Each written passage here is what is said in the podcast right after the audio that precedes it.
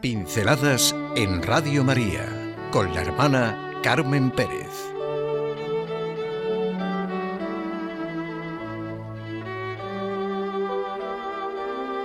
Búsqueda del rostro del Señor. Es que hoy empiezo con San Agustín y con la invitación a leer el libro 10 de las confesiones que nos hará mucho bien para ver cómo realmente solo en Dios encontramos la verdadera esperanza, alegría y paz, como lo estoy yo disfrutando con los seminaristas de Getafe este capítulo, este libro 10 de las confesiones.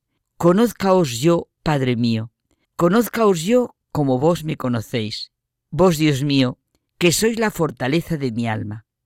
Porque la interioridad de la que habla San Agustín nos lleva a sentir esa bellísima oración. Oigo en mi corazón, buscad mi rostro que tanto late en la Biblia, Dios ha puesto en el interior de cada uno de nosotros el deseo de buscarle, porque nuestra paz y felicidad solo es plena cuando nos encontramos con Él. Dios, en su sabiduría, ha dispuesto que el hombre no pueda saciarse sino cuando se encuentra con Él. De ahí que frecuentemente sintamos la insatisfacción o el vacío en nuestro interior. Hemos sido hechos para Dios. Muchas veces no somos capaces de identificar esa insatisfacción que nos muerde en el interior. Estamos inquietos, como decía San Agustín, y nos volvemos sobre las cosas exteriores. Pero en ninguna de ellas encontramos la correspondencia adecuada a lo que deseamos más íntimamente.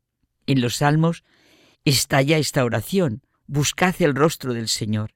En mi angustia invoqué al Señor, muéstrame tu rostro no es la exigencia de unas pruebas a medida. ¿Y a medida de quién?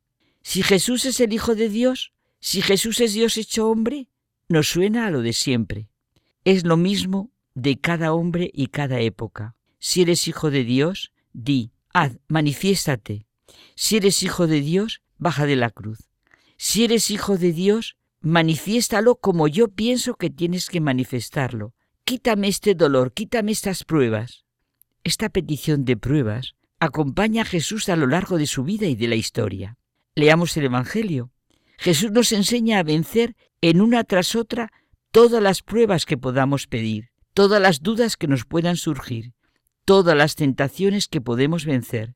Vencer frente a la divinización fraudulenta del poder y del bienestar, frente a las promesas mentirosas de un futuro que a través del poder y la economía del bienestar nos garantiza todo a todos, frente a ese fiarnos y apoyarnos solo en lo material, en lo que produce placer.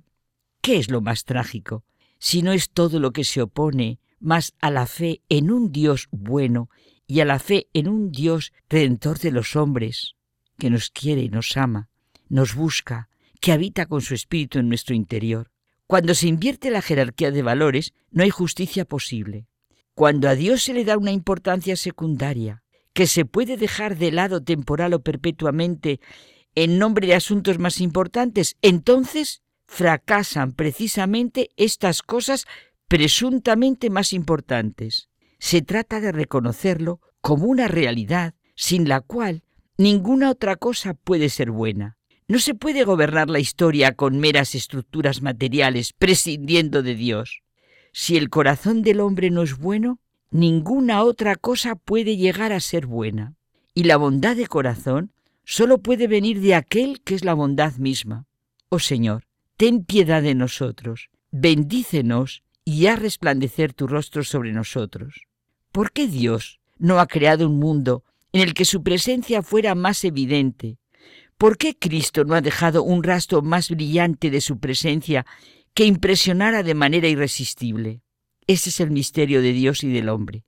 Vivimos en este mundo en el que Dios no tiene la evidencia de lo palpable y solo se le puede buscar y encontrar a través de su revelación en Cristo, con el impulso del corazón a través de nuestro propio camino, a través de los testigos que nos lo van comunicando porque Dios habita en su corazón. Hemos de oponernos a las ilusiones de falsas filosofías y reconocer que no solo de pan y circo, de poder y placer vivimos, sino de la palabra del que todo lo crea y redime. Cuando se vive de esta obediencia, nacen y crecen sentimientos que permiten proporcionar también pan y bienestar para todos, no cometer abusos de poder, crear un mundo en torno auténticamente libre y humano. Eso es el gran precepto de la caridad. Cuando se vive de esta obediencia, nacen y crecen sentimientos que permiten proporcionar pan y bienestar para todos. Insisto, no cometer abusos de poder, crear un mundo auténticamente libre. Es un completo absurdo eso de que todo lo que hace referencia a Dios debe estar circunscrito al ámbito de lo subjetivo. Es evidente que al hombre no le basta la mera satisfacción de lo material. El que no quiere dejar entrar a Dios en su mundo tiene que ofrecer el placer de emociones excitantes cuya intensidad suplante y acalle la conmoción religiosa. Nos encontramos, por parte de muchos, ante el gran interrogante de cómo pueden conocer y relacionarse con Dios y por qué lo desconocen o lo han perdido. La arrogancia que quiere convertir a Dios en un objeto e imponerle nuestras condiciones experimentales de laboratorio, de gustos, no pueden encontrar a Dios. Nuestros miedos, nuestras angustias no pueden encontrar a Dios. De entrada, presupone ya que nosotros negamos a Dios en cuanto Dios, pues nos ponemos por encima de Él, dejamos de lado toda dimensión de amor, de la escucha interior, el ver a través de testigos, y solo reconocemos como real lo que podemos tener y manejar. Quien piensa de este modo se convierte a sí mismo en Dios y con ello no solo degrada a Dios, sino que también se degrada a sí mismo y degrada evidentemente el mundo. Yo soy el camino, la verdad y la vida. ¿Conocemos realmente a Jesús? ¿No debemos esforzarnos por conocerlo? Cierto, el rostro de Dios lo encontramos en Jesucristo y a través de los testigos que nos hablan de Él. Sus palabras son claras. Venid a mí todos los que estáis cansados y agobiados, y yo os aliviaré. Tomad mi yugo sobre vosotros y aprended de mí que soy manso y humilde de corazón, y encontraréis descanso para vuestras almas.